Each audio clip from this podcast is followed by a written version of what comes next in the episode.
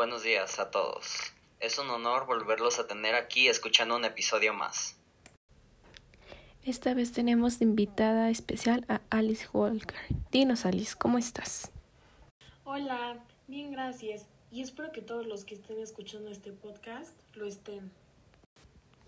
Dinos, Alice, ¿cuál fue esa obra literaria que fue tan celebrada? El título de este libro es El color púrpura.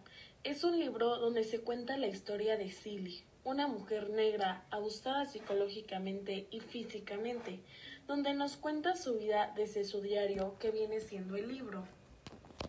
Dinos, Alice, ¿cuál es el contexto histórico que se narra en la historia? Se narra en los años 1910 a 1916, años muy duros para las mujeres.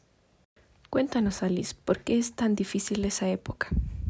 En ese entonces, las mujeres eran tratadas como objetos, eran abusadas por su propia familia y no estaba mal visto por la sociedad.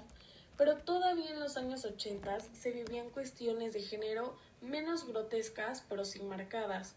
Y lo más marcado desde años atrás fue el color. Y en este caso nuestra protagonista es de color.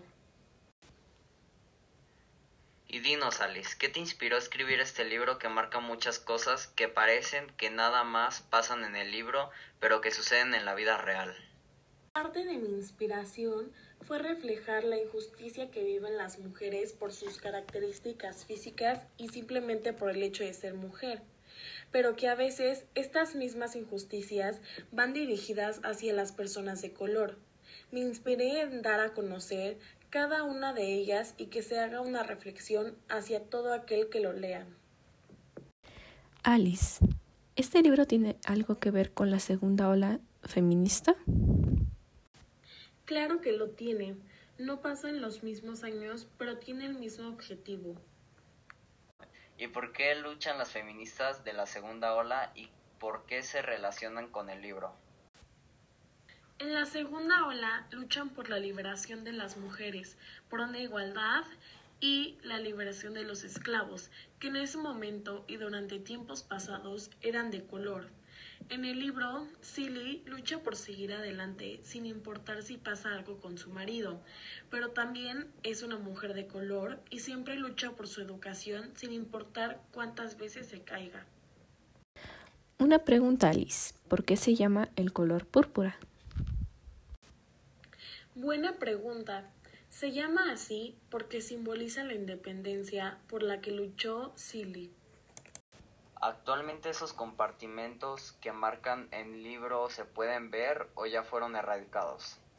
De verdad me encantaría decir que fueron erradicando, pero lamentablemente no es así. Actualmente sigue la lucha feminista. ¿A qué se deben estos cambios en la manera de manifestarse? Esto se debe a los logros que han obtenido a través de los años. Antes las mujeres eran encarceladas por manifestarse. Esto actualmente es un delito. Y ahora, ¿qué privilegios tiene la mujer a manifestarse? Bueno, primero, antes las mujeres que apoyaban este movimiento no lo podían decir abiertamente ya que tenían miedo que los demás supieran y temían que les pudieran hacer algo simplemente por apoyar el movimiento. Ahora puedes decirlo abiertamente. Hablando de Celis, la protagonista, ¿cómo crees que haya sobrellevado los problemas sociales que se le cruzaban? Silly los enfrenta, los vive a diario. Tenía la experiencia de saber qué se siente ser abusada y no quería que nadie pasara por esos momentos. Eso le dio aliento para seguir adelante. La cuestión del género estaba más que claro que estaba presente, como también se dedicaba al hogar, a cosas que hacían las mujeres únicamente. Y también su marido le decía que ella era tonta por el simplemente hecho de que quería leer y que nunca iba a sacar algo bueno de ello. En esos años al hombre era el que se le educaba, mientras que a la mujer se le decía que ellas simplemente se iban a casar y iban a ser mantenidas. Ahora vamos a ver el punto de la sexualidad. Actualmente, en estos años, hay muchas luchas por la igualdad de las preferencias sexuales o temas referentes a ello. Pero en esos años era visto muy malo y está considerado por la religión como un pecado porque era sobrenatural, cuando en realidad no debería de ser así. ¿Nos puedes decir de por qué tu libro fue tan impactante para la población? Pues fue muy impactante porque hacía una fuerte crítica al maltrato a la mujer y a las personas de color. Y también porque no se le daba mucha importancia o seriedad al tema que se le debía de dar. Actualmente sabemos que hay movimientos feministas alrededor de todo el mundo y también movimientos raciales. Alice, ¿sabes algunos que hayan creado algún revuelo a nivel mundial? Claro que sí. Bueno, el movimiento feminista se ha luchado con protestas, canciones e incluso días especiales. ¿Como cuáles? Como por ejemplo las marchas a nivel mundial del 8 de marzo, donde miles de mujeres protestaron por la violencia y el abuso hacia ellas. Después de las marchas vino el día siguiente que fue sin mujeres. ¿Qué es el día sin mujeres? Ese día la mayoría de las mujeres dejaron de ir a las escuelas, trabajos, en general no salieron de casa para que se dieran cuenta de la importancia de la mujer en la vida cotidiana y lo que valemos. Aparte de las marchas y días, ¿se ha quedado algo de estas protestas? Sí, se han creado canciones o símbolos para representar este movimiento. ¿Y algún movimiento racial? A lo largo de la historia ha habido muchos, ya que desde tiempos antiguos el simple hecho de nacer con piel de color te convertía a una persona inferior que a los de piel blanca. ¿Hubo un movimiento reciente por eso? Así es, por ejemplo, el movimiento Black Lives Matter, que fue una protesta donde no nada más participaron personas de color, fue apoyado por millones y millones de personas sin importar el color de piel. ¿Qué sucede en estas protestas?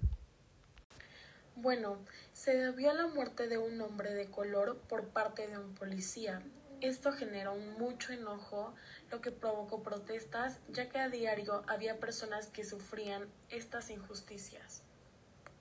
¿Cómo podemos ver estos movimientos? Bien desde años anteriores, donde mujeres como Celis luchan por la igualdad y aunque se han logrado años después queda la marca de cada una de ellas. ¿Qué pensamientos crees que la gente debería tener hacia estos movimientos?